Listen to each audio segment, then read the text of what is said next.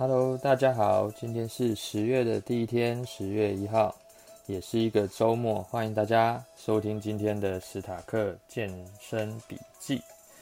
这是一个分享健身知识与教练对训练观点的频道，可以吸收不同的观点与知识，让你在健身生活更加的有效率。那如果喜欢内容的话，欢迎关注跟分享。那今天的主题是健身自学行不行？那会有这个主题的原因是，在一个健身脸书的社团呢，有人发出的一个疑问，他就问说，对于新手来说，自学到底是可不可行的？然后下面其实讨论的蛮激烈的，就有分两派嘛，可以支持自学的，就会说其实健身。只要多看影片啊，然后自己去揣摩就可以了。那当然，引战呢就是很多私人教练会在下面讲很多关于专业的事情啊，像解剖学啊、力学啊，然后跟自己受伤的经验啊，然后最后也是靠教练来解决的。那其实两边讲的都很有道理啊。那专业当然是不用说了，但是每一个人是不是应该请私人教练还是是不是可以自学？其实以史塔克教练的观点来说，两个都是可以的，而且它不是一个是非题啊。就是其实这个是可以有比例去分配的，你也可以完全以教练来引导你新手的阶段啊，甚至可能做长期的配合。那你也可以完全。不不找教练教练，然后去挖掘更多的知识，然后去反复的像做动作啊，然后自己拍摄影片去做修正，然后一开始做足比较多的功课，去避免前期的受伤。就是先做好功课，然后你用适当的重量，然后去揣摩动作，看着影片去揣摩动作，然后去用影像来。记录细节，然后或是跟比较有经验的人去分享，然后去调整动作，这不是不行啊。但是很多人可能会觉得说，要么就是你这样做一定会受伤啊，什么之类的。但是确实，如果以你完全不没有训练经验啊，或是对解剖学、力学还没有那么了解的话，确实。初期受到运动伤害，或是你训练效益会有点打折，是有可能的。为什么说有可能的？其实每个人学习的能力是不同的。那为什么说请教练跟自学其实是一个光谱啊？它不是一定要站在哪一边就不去做那另外一边的事情。那教练本身比较支持的，反而是。你就算上教练课，你还是要有自学的部分。那这之间要怎么样互相配合呢？就是譬如说，你新手的时候，也许你可能自己去爬文啊，或是找知识。现在其实知识太多了，那有些东西是对的，有些是错的。你如果说没有一个比较好的基础，有可能调阅到资料不一定是正确的。那可能反而会引导到绕路的方向啊，就是你反而浪费了更多时间。那当然，请一个比较教专业的教练，他可能就可以去帮你排除这一些部分。那你变成说有一个人可以去试着去帮你过滤资讯，那之间就变成是一种互动的关系。所以教练跟学生之间呢，有些人当然他可能会。嗯，就是全全部都放给教练这边来做安排，但是也有很多学生是自己会去摄取资讯的，然后在上课的过程中去验证他摄取的资讯是不是正确的。我觉得其实后两者都好了，那后者的话，对你的学习当然是更有效率的，因为你不只是上课的时候可以去调整动作啊，然后去归纳你资讯的正确或。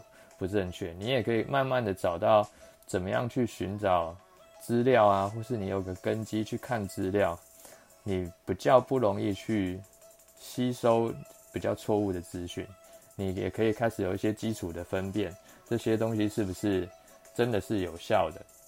那可能会有一些饮食啊，或是训练课表这些的资讯，那它是不是适合你？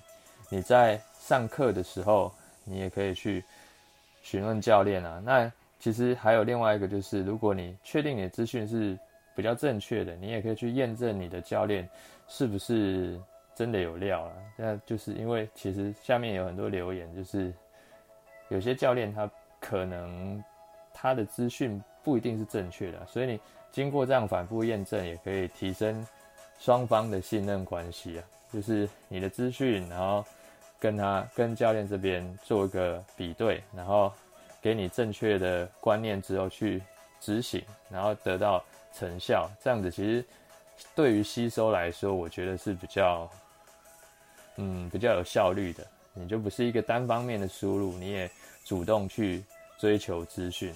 那教练有一个学生也是非常的好学，他就自己还要去参加研习课程，然后看很多的书。那当然就是如果你不是有在教学，或是你非本科系的，也许有些东西你看了之后反而越看越模糊。那你在上课的时候去归纳一下，诶，对于你自己来说，其实学到的东西也是更多的，因为你。知道你要问什么问题嘛？那相对如果你没有特别再去自学的话，你可能不知道你要怎么样跟教练有共同的语言，这个也是很重要的。有时候其实教练当然他专业的部分就是把比较专业资讯变成白话的东西让你学习，但是如果说你自己有去爬文什么之类的，或是有去做一些书籍的阅读啊、研习，那你们之间的。共同语言会比较多，对于你教练课来说其实是加分的。你在每一堂教练课可以学到的东西，会比你没有自己去学习来说会学到更多。你这一堂课的价值就会提升。所以其实不用拘束在你是不是初期，是不是一定要找教练，或是你要完全自学。我觉得这两者是可以兼具的。然后在不同的阶段，你可以做不同的分配。也许你是一个刚要开始健身的人，那你从一开始的安排可能可以由教练来引导，是比较有效率的。那如果你觉得你可以花比较多时间，你不一定要这么快有结果的话，那你也可以以自学为一个出发点。然后两者要怎么样分配呢？如果你一开始是找教练的话，你可以其实不只是上课啦。你可以请教练提供一些比较好阅读的资讯，或是帮你安排一些学习的进度。那这样子，其实你在前期的时候根基就会打得比较完整一点，然后后期慢慢的，你的动作也调整得差不多啦，然后你有一些自己会编排课表的能力啊，然后你也懂得比较多的知识啊，你后期就变成说。有点像是那种汽车定期保养这样，你上课的频率可以开始下降啊。那这样子，你在自主训练的时候也有一定的成效，然后上课的时候反而是去调整可能你自主训练没有注意到的细节，然后再去做一些修正。那如果以自学方面来起步的话，你可能前面已经做好比较多的功课嘛，你也开始训练了。那你真正发觉问题的时候，再去找那种可以比较少糖数或是单糖数的教练，去针对你卡关的地方去做调整就好。你这样这一堂课价值就会很高，因为你是一对一去互动的，而不是像去研习这样。也许也许有些东西一知半解，那讲师他要针对很多人的问题去回答，可能没办法。很详尽的回答你的问题，或者你看书然后自己去操作，反而诶觉得到底哪里怪怪的。你这带着一个问题去找教练，他帮你解决了，这样子这一堂课的价值就可以展现出来。所以不管你的出发点是你要自学啊，或是请教练完全去安排，都是没有问题的。